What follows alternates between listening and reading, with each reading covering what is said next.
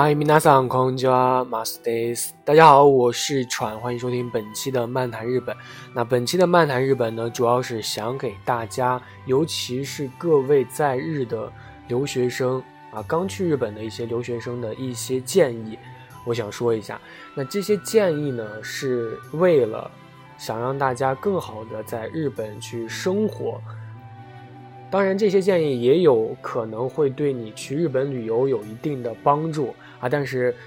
对于在留学的一些孩子，可能因为留学这个过程，他在日本的时间他会非常非常的长，然后想融入当地的集体，肯定会有这样的一个想法。因为据我所知，我身边的一些朋友，无论是时间长短。啊，他们呢，有的时候融入一个新的集体，都会有这种想要被认同的感觉。当然，这种想要被认同的感觉，它这个时间段是有一定的期限的。因为，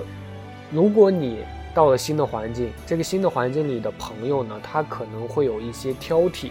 这个时候你想要被认同的这种感觉，可能会相应的就会被拉长，或者说被缩短，直到最后消失。啊，你可能最后这个认同感没有了，但是。他最开始还是有这种感觉的，还是想要被认同的啊。据我所知，我身边朋友都是这样的，因为我也打过很久的工吧，我身边的朋友几乎都是这样子的。所以，当你来到一个新的国家啊，这也是一个非常非常大型的一个怎么说，大型的一个环境嘛。然后你想要被认同，或者说你想要去得到别人的一个理解，这个东西。非常非常的正常，但是它是很难的，啊，然后今天的这期节目就是想和大家说一下，就这个方面的一个问题，有的时候你可能会使错劲儿，就是你试图在一个新的环境去改变自己，然后你发现你已经很努力的去改变自己，但是还是没有获得别人的一个认同，这在一个文化差异非常大的一个国家的时候，这种。无力感会变得非常非常的庞大啊，所以我想说的就是，你作为一个我国的中国人啊，你千万不要在别的国家去试图变得和其他国家的人一样，就是说你一定要去坚持啊，找到自我，找到本心啊，千万别试图变得和日本人一样，因为别的国家我不知道，日本它是一个规矩非常非常多的国家，风俗非常非常多的国家。你想要去适应日本的一个社会，尤其是你是一个刚去的一个新生，你真的就很难去找到一个真正的一个舒服，让自己舒服，让他人也舒服的一个环境吧。因为之前的很多期节目，我可能提供了一些日本的当地的风气习俗啊，这些情况呢，可能是对于对想去日本旅游的一些。同学可能是有价值的，但是很多人去了日本之后，他不太想去拘泥于当地的中国人的一个小团体啊，他想的可能就是说，哎，我去了日本，我不可能就只和中国人去生活，对吧？因为我来到日本，我可能也要去想锻炼一下我的语言，要想锻炼一下啊自己的思维方式。啊，你就想去积极的去融入当地的一个社会，你感觉呢？这是一个促进成长的一个非常非常厉害的一个技术手段啊！这个想法它是没有错的，但是你要去做这些事情之前呢，你一定要坚守本心啊！我说了这么多废话，就是想，哎，引出接下来的一些话，就是你一定要去有一定的头脑，一定要去有一个想法，因为有一些小错误它是可以重复的。啊，重复是什么意思呢？就比如说啊，它是一个小错误，你在电车上吃饭，啊，可能你第一次的时候并没有意识到这个问题，然后你就会受到指责啊。当然，这种指责呢是无声的指责，你就会看到电车上的人都会去看你，那种看你看的如坐针毡，这个时候你就知道了，下次我不会在电车上吃饭了啊！这种错误犯了，第一次犯了没关系啊，然后你可能还会以后可能还会有第二次啊，就是吃一堑长一智嘛，就是你可能犯的不是一个特别大的一个事情，不是特别大的一个错，但是有些事情你一旦错了。一旦刚开始错了，你以后就真的就没有办法去挽救了。要挽救也很难，因为我国的人呢，天生就有一种入乡随俗的一个基本观念，对吧？你如果去了一个地方，你可能会尊重当地的一个习俗。如果你可能对于这个习俗不太的理解，你可能也会就是依着自己的面子去完成这个习俗啊。比如说最常见的就是你可能去一些。呃，少数民族的地方去旅游，你肯定要去尊重当地的一个习俗嘛，对吧？啊，尤其是跟团旅游的时候，你有可能去有一些不太好的一些方面出现了，你可能也要尊重当地的一个基本价值观，对吧？但是啊，我们倾向于就是说，认为在一个不同文化习俗的国家的时候，也是去尊重这样的一个习俗，但这种做法有可能会使你自己。进入一个非常错误的一个道路，因为可能你觉得啊，不要去犯人家的一个禁忌，不要去给中国人有一种没没脑子的这样的一个形象啊，你是这样子，这个初衷是非常好的。但是在日本啊这个环境下，它是很容易被扭曲的啊，不建议大家就是说用日本的一个规则去完全的去度量自己，完全的去要求自己。啊，因为就首先最开始开头也说了，日本的一个风俗习惯实在是太多了，啊，而且人的精力还有身心是有限的，有的时候你可能就突然就忘了啊，非常小的一个习俗你没有去遵守，哎，你就会受到人的奚落，那你就感觉很很不爽，啊，为什么会造成这样的一个现象呢？为什么？啊，其实这就是因为你弱化了自己是中国人这样的一个色彩，因为你知道适度的礼节它是能够改善待人的接物的这样的一个气质，对吧？这是毋毋庸置疑的。但是其实，在本质上呢，这个部分它是不增加产值的啊，因为它很隐形，基本上没有人能够看到。所以呢，我个人认为，就是说，与其你在这种方面去拼命的达到一个所谓的日本标准，你不如去花一个精力去掌握一些日本人所没有的技术和特长，而我们中国人拥有的一些东西。这样子，就是你不要太去弱化自己的一个本身的一个特点。这个呢，就是所谓的基调不同，结果不同。大家肯定听过一个故事啊，就是经常会看到这种毒鸡汤，就是你对一个人好的时候，你每天对他好，就你本来不应该对他好，但是你还是每天对他好，他可能最开始会感激，但是后来就，哎习以为常了，然后突然有一天你不给他这个东西了，他可能就会很生气啊，他就很愤怒，就说你为什么不给我了？就这样。但是他没有想到的就是，你最开始就没有义务去给他啊，你完全是凭着好心去给他这个东西的，他就没有想到这一点，他只记得就是眼前你为什么没有好好的对我，也就是说你非常努力的去迎合别人，而去降低了自己的一个特色的时候，你就算做了非常非常多符合对方口味的事情，他可能觉得很正常，很正常，就你就应该这样做，但是只要你有一件事情做的不对，不合适。你就会马上就会被指出这个地方做的非常非常的不好，啊！但是如果反过来，当你在非常非常基础的方面做的很不错的时候，就是你把基础打好了，然后同时还没有失去自己本国人的特色的时候，啊，拥有一个本国人的一个技能的时候，你做的一些很普通的符合日本规定的事的时候，他们就觉得你很努力了，就会就会被表扬。啊，对方就会认为这个，哎，这个中国人，哎，很上路子，哎呀，很有，很有心，啊，非常尊重我们这个岛国文化嘛，啊，很不错，能交个朋友，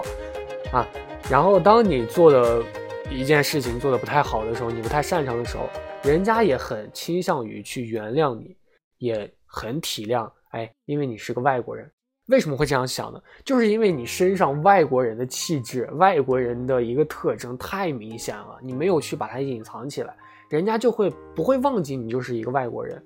同时，你基础做得很好，在你去尝试一个新的事物的时候，哎，人家就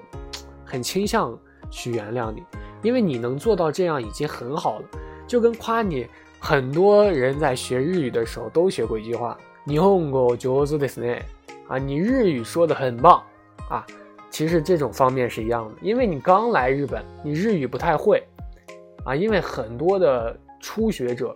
在学到日语可能不是很熟练的时候就去留学了，然后导致了很多的日本人认为，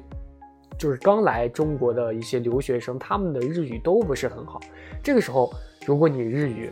哎，说的很不错，然后才去日本留学的，对方就会说你，哎，日本語上手ですね，你日语说的很好吗？哎，很不错，你这个中国人，哎，很棒，对不对？所以你在外国生活的话，他都会有一个这样的一个文化冲击与自己适应的这样的一个问题。但是我个人觉得，就是日本呢，因为规矩太多，它的这个 规矩对于外人来说，它是非常非常严苛的。外国别的国家怎么样？可能和它相似一点，但是日本就非常的严格，所以无论你是去留学还是工作，啊，或者甚至是旅游啊，你自己个人的一个态度啊、心理基调都是很重要的。所以，个人认为，因为我国现在是非常非常强大的，对吧？在世界上都是特别特别强大的，所以做中国人嘛，啊，就是非常非常好的，你没有必要就是去伪装成别的国家的一个人。啊，当然，某些特定情况下除外啊。这种特定情况下，就比如有的时候可能外国真的很乱，有些人可能会陷害你，就他明明是韩国人，他就会装成中国人啊。你想要去反击这种现象，你就去，你是中国人你就装成韩国人啊。因为这种现象确实有，还很讨厌，但是确实是有的啊。但是有的时候你觉得自己是中国人的时候，哎，你就觉得很棒。啊，尤其是别人觉得你是中国人的时候，没有把你当成本国人的时候，你也不要觉得，哎，对面是是不是觉得我有一些做的不太好啊？没有把我当成自己人啊？我个人觉得挺好的，就是你把我当成一个能干的中国人啊，挺好的，啊，真的挺好的。但是说到最后吧，就是我个人觉得，日本的一些文化，并不就是说你不能去模仿，你还是可以去模仿的。啊，因为我个人也在模仿日本的一些穿着啊、行为啊，还是一些潮流啊，我个人也在模仿。啊，我去日本，有可能也会去模仿一些他们的一些当地的习俗啊，这都是很正常的。因为我最开始节目最开始就说了，就是说。每个人来到一个新环境，他都会有这样的一个模仿的一个行为，或者说想要被认同的一个行为，这是很正常的。你也很想努力的去融入到当地的一个社会，啊，但是重要的就是千万不要忘记自己原本是一个什么人啊，因为哪个国家、哪个城市，它都会有好的人和坏的人啊，但是你呢？唯一的就是你是中国人啊，你一定要展现出中国人优势的一面啊。同时呢，你也要去学习外国他们做的好的方向，好好的方向你要去学，对吧？这样呢，才能最大限度的提升自己的一个优秀的一个水平啊。你并不是说就完全不学他们的东西，因为每个国家它都有好的东西嘛，对吧？你学了之后放在自己身上，哎，就和进化一样，哎，进化了。对，差不多就是这样。然后呢，你去了日本，我说了这么多，可能很多人奇怪，哎，也很想知道，就说，哎，为什么身边没有人去给我这些建议呢？我完全看不到，就是说日本人他们对于我有什么样的一个表示啊？就是这这是什么情况呢？可能在中国不一样，在中国呢，很多的人可能在你做错事的时候，有很多比较正直、比较直爽的人，就说，哎，你这件事情做错了啊，就直接和你说哪儿错了哪儿错了。对不对？但是在日本呢，很多人他都会，你做错了，他也不会说你，只会在心里去骂你，啊，这个时候你就会很苦恼，就说我也不知道自己哪里做错了，怎么办？啊，这个时候，如果你身边呢有一个朋友，有一些朋友，他们对你说一些事情的时候，他们会说，那那你した方がいいよ，啊，就是说你怎么怎样怎样去做这件事情比较好一点。 当他们说出“南南西塔后嘎一游”的时候，你一定要注意了啊！这句话前面的那那半句是非常非常重要的，你一定要谨记啊！这句话呢，虽然听起来只是给你一个生活建议，但是其实这就是在暗示你在日本生活所需要遵从的一些潜规则了！因为日本人他不会非常非常直白的告诉你，这就是我国的一个习俗，这就是我国的一个潜规则，你一定要去遵守。他不会这么说，而且对你说出这句话的人，你他可能就真的就是把你当成朋友了，这是一种情况，把你当成朋友。第二种就是他实在是无法忍受你这种非常非常愚蠢、非常憨憨的行为了，他实在是看不下去了，他要提醒你。但是无论如何，能给你这些生活建议的人啊，你一定要去遵从。啊，一定要去遵守，一定要去改，啊！但是这些朋友也是比较好的，对吧？啊，你一定要学会去理解一些深层次的话啊，就这些生活建议，这些生活建议就是本地的一个习俗，就这样子。但是其实我个人觉得，就是说现在的这个社会，我最爱说的一句话就是时代在进步，可能这种方法它已经过时了。